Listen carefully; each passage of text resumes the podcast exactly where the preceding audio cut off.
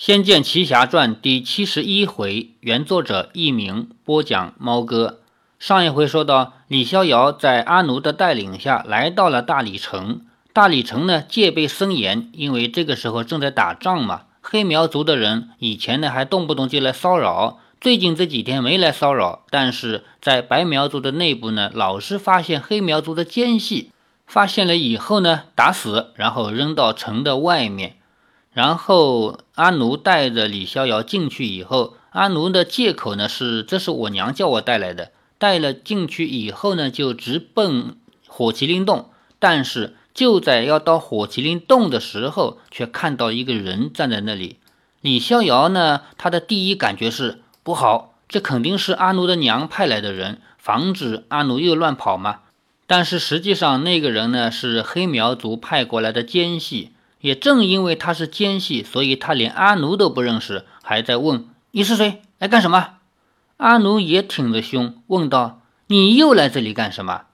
那男子见阿奴和李逍遥女的俏，男的俊，以为是一对小情侣逛游到这里，便说：“小丫头，这里不是玩的，走远些。”阿奴说：“既然不能随便靠近，你又来做什么？”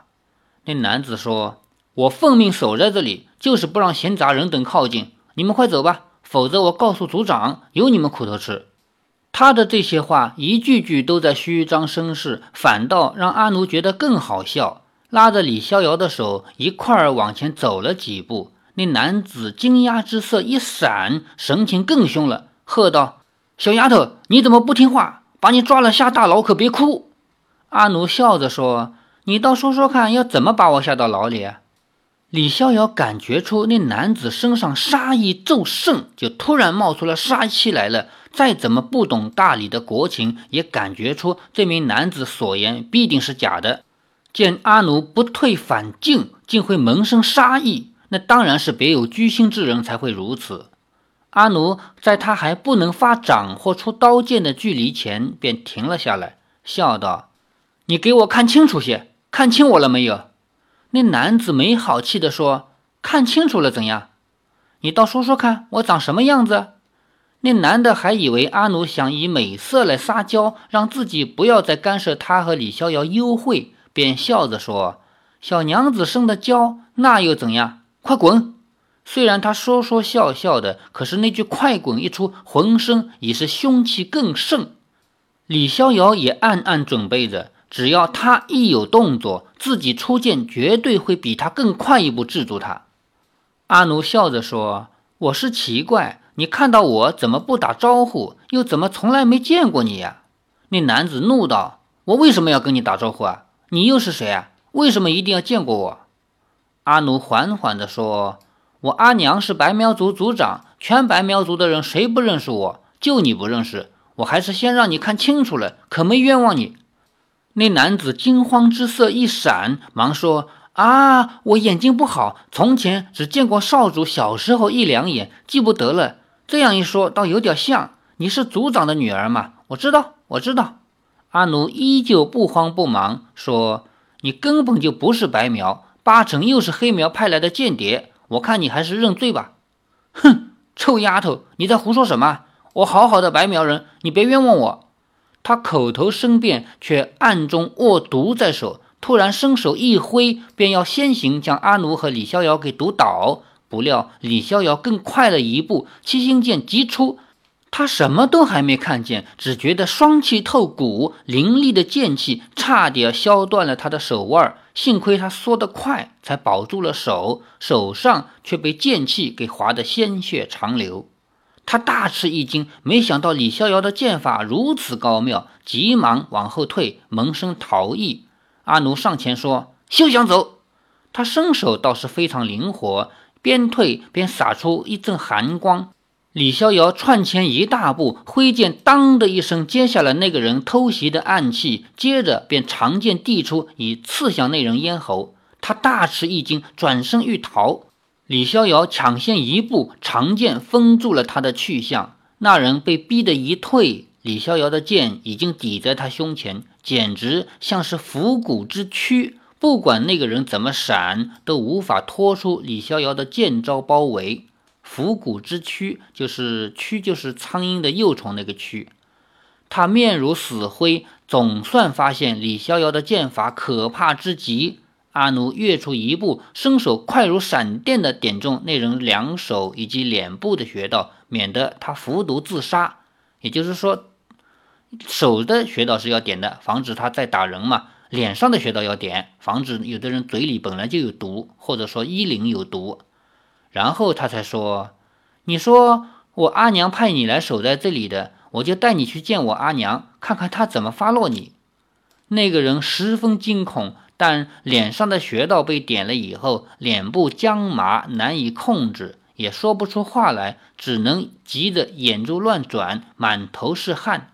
阿奴轻易地拎住他脖子，望着李逍遥说：“对不住，我不能先带你去那儿了。半路杀出个奸细来，他怎么找到圣地的位置？这事很严重，我得先把他带走。”李逍遥说：“无妨，我随你去。”说着。他伸手帮阿奴抓住那个人，阿奴个子小，抓的那个奸细呢也不是太方便。阿奴笑着说：“我早知道你这个人很好。”李逍遥拎着那黑苗的奸细与阿奴往回走，再度来到市禅大道。所谓市禅大道，这个禅呢是比较少见的一个字，平常我们不怎么看到这个字。怎么写的呢？是广字头，也就是广大的广，广字头。广头里面呢有三个字，第一个是里里外的里，在上面里外的里，然后下面是一个八，就是七八九的八，然后在下面是一个土，这个字念禅，就是古代指的是民居，市禅大道嘛，就是有民居的那些路。苗民见阿奴和李逍遥一同抓着一个陌生人，心中都有数。有的忍不住又骂了黑苗几句，甚至想动手打这个奸细出气，被阿奴给阻挡住了。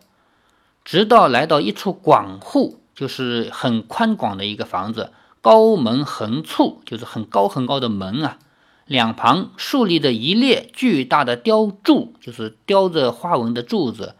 刻划着古朴的图文，衬托的宫墙气势庞大庄严。几名守卫来去巡视，一见到阿奴，便都露出了喜色。阿奴与守门卫士打了个招呼，便领着李逍遥大步而入。进入大门以后，两旁是自生自长的树木与花草，并不见得刻意营造花园式的前殿。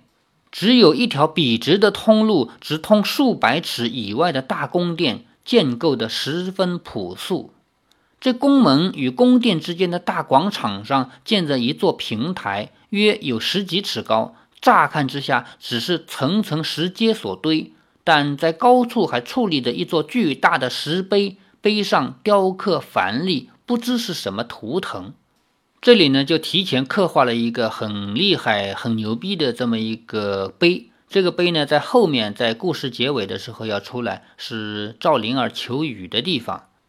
除此以外，便只有一派自然的广阔天地，也就是苗王操兵或者是聚众的场地。一切讲求实用，完全没有半点华而不实的排场。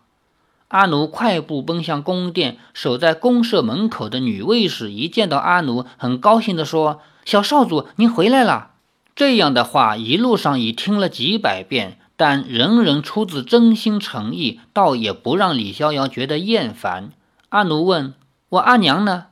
那白苗女卫兵说：“族长正在和各部长老开会。开会？开什么会？对不住，少主，属下不知。”阿奴说：“我抓了个人要给我娘审，我自己去找他。”说着，手一招，便和李逍遥一同往内走。那苗女卫兵想要阻止阿奴等人，已经大步而入。里头大厅空广，并没有什么人。阿奴如入无人之境，带着李逍遥穿过大厅，往回廊里跑。李逍遥这才知道，这处公社并不像外面看那样简单，里面也是大有春秋。阿奴带着李逍遥东跑西窜，才来到后殿，登上台阶，上了二楼。二楼的每一扇门都一模一样，沿墙做出了一列走道，可容数人同时并肩而行。阿奴叫道：“阿娘，我回来啦！”他才走进其中一扇门，守在门口的卫兵们既惊又喜。喜的是他总算平安回来，惊的是这个古灵精怪的少主大大拉拉的闯到会议场外，恐怕又要生出什么事情来。卫兵忙说：“少主，请留步。”阿奴俏脸一板，说：“我知道阿娘在开会，我抓了个黑苗奸细，这奸细可和别的不同，让我快进去跟娘说说。”那守卫知道阿奴这么说，必定不是信口开河，连忙说：“少主请。”李逍遥仍逮着那奸细的衣领，正要随阿奴一同进去，守卫却又横在他和阿奴之间，说：“很抱歉，这位公子，族长与众长老的密会，外族人不得进入。”阿奴面向李逍遥，伸手接过了那奸细，说：“烦你先在这里等我一下，我去见阿娘。”李逍遥说。没关系，我在这里等你。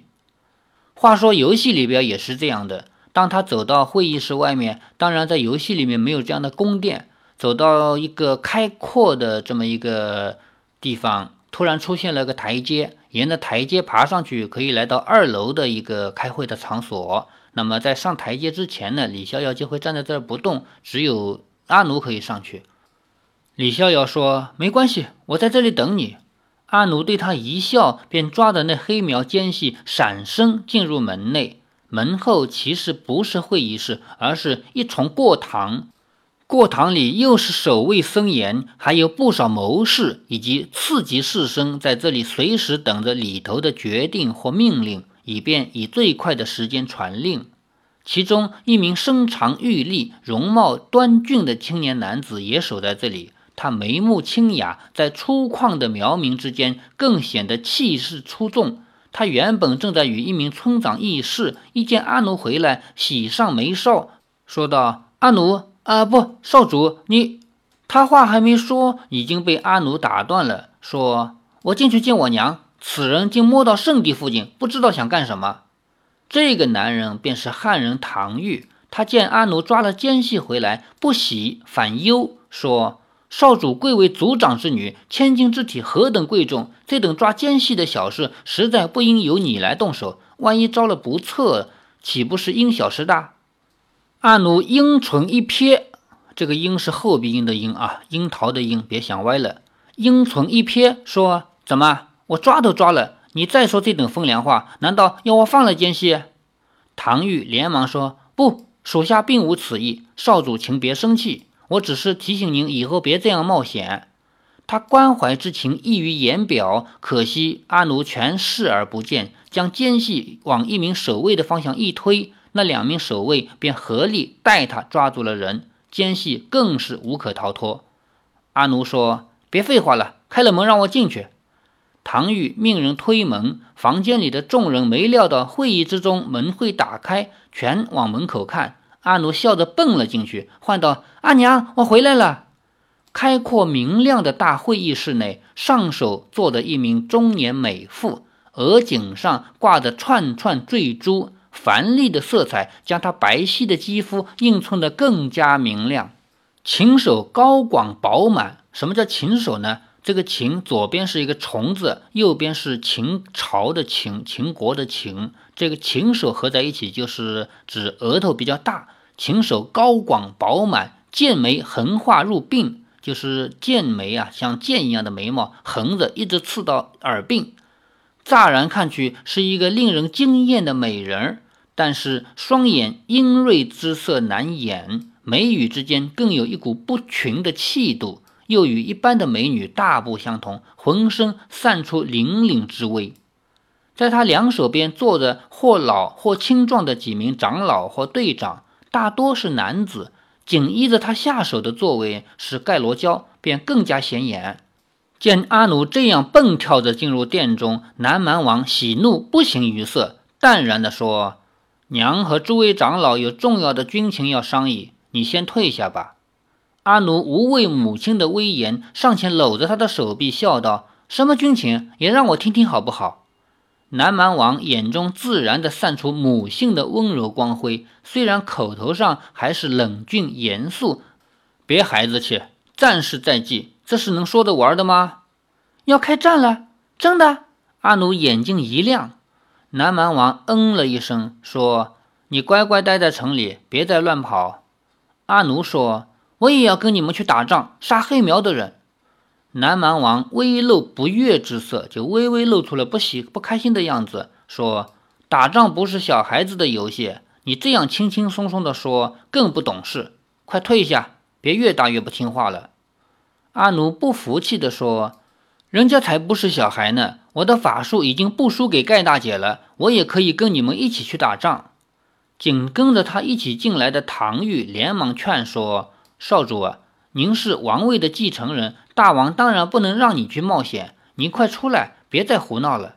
阿奴瞪了唐玉一眼，唐玉便不敢再说话，看在南蛮王的眼中也不禁好笑。他并没有什么深重的种族歧视，若是阿奴愿意嫁给汉家郎，他也不会反对。只可惜唐玉这样优柔柔弱，看样子阿奴是打死也看不上他的。也就是说，南蛮王作为阿奴的妈妈，其实未必会管她的婚事究竟嫁给汉人还是嫁给苗人。但是这个唐玉太娘娘腔了，阿奴看不上她，那就没办法了嘛。南蛮王不再理会阿奴与唐玉，转头对众人说：“方才决定以五毒兽对付黑苗的魔兽，诸位可有意见？”其中一名长老略为沉思，说：“五毒兽难以驾驭，全无灵性，破坏力也太大。万一毒兽反过来攻击我们自己人，那可是个极大的风险。这一点不可不慎。”盖罗娇说：“您放心，五毒兽我已经调教了许久，何况黑苗都已经用魔兽来对付咱们了，咱们再不拿出五毒兽来，只能挨打。就算是冒险，也得背水一战。”南蛮王说：“阿娇，哼，阿娇啊，读到这里我觉得很好笑哎。阿娇，你身上的伤还没好，这成吗？”盖罗娇在长安郊外被石长老最后的玉石俱焚的赤血毒焰打成重伤，回到大理以后调养得宜，好不容易才捡回一条命，如今功力并没有完全恢复。他是白苗族数一数二的高手，在紧急之际受到此创，令南蛮王以及长老们都十分忧心。盖罗娇一笑说：“训练五毒兽是我习惯了的，难不倒我。明知他是逞强，就算不能，也要说能，以坚定族人信心。”南蛮王也将忧心隐藏住，不显露出来，淡淡的说：“那就拜托你了。”盖罗娇说：“是。”请大王放心。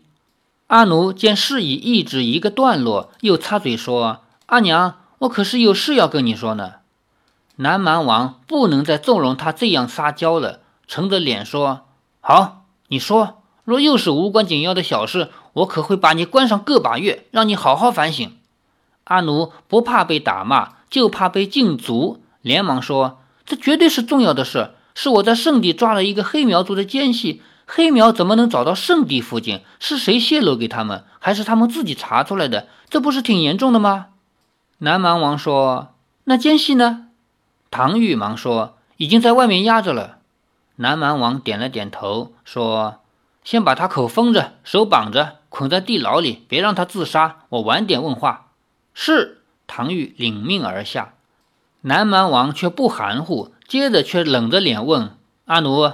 你又怎么会到圣地附近抓到人？啊！阿奴一时张口结舌，不敢应话。会在圣地附近抓到人，那当然表示他自己也跑圣地去了嘛。圣地向来是不许人随便靠近的，他不小心露出马脚，可不大妙。阿奴说：“阿娘，我想求您一件事。”南蛮王说：“求也没用，我是绝不可能带你上战场的。”阿奴说：“我不上战场。”那让人家进麒麟洞一趟好不好？南蛮王斥道：“不准！你不用上战场，跟我换进麒麟洞，这两件大事能随便让你谈条件的吗？”阿奴嘟哝着说：“什么都不许。”南蛮王说：“麒麟洞又不是什么好玩的地方，而且族有明训，不可以随便闯入，否则麒麟发怒，全族都要遭殃。这不是你一个人说去就能去。”阿奴依然不服气，申辩道：“那麒麟洞里的火麒麟，既然是保护我们的圣兽，怎么会伤害我们呢？如果生气了就不分青红皂白的伤人，那还叫什么圣兽？只不过是野兽。”住口！南蛮王一敲桌子，怒道：“你这不懂事的丫头，要气死我吗？”母亲发怒，阿奴连忙进口。南蛮王伤脑筋的揉了揉额角，说：“你这么大了，阿娘也管不了你。可是你要知道，有朝一日我不在了，你就是接下来的族长，大家的命都记在你手上。你不懂得这些事，叫娘怎么能放心？如果你真的有心要帮阿娘的忙，就安分一点，不要成天到处乱跑。”阿奴低声说：“人家真的是想帮大家的忙嘛。”我这回外出又不是去玩，人家是想想把水灵珠找回来，解除旱灾呀。有了雨水，大家就不必再为了争夺水源而打来打去了。南蛮王说：“你找到水灵珠没有？”阿奴摇摇头。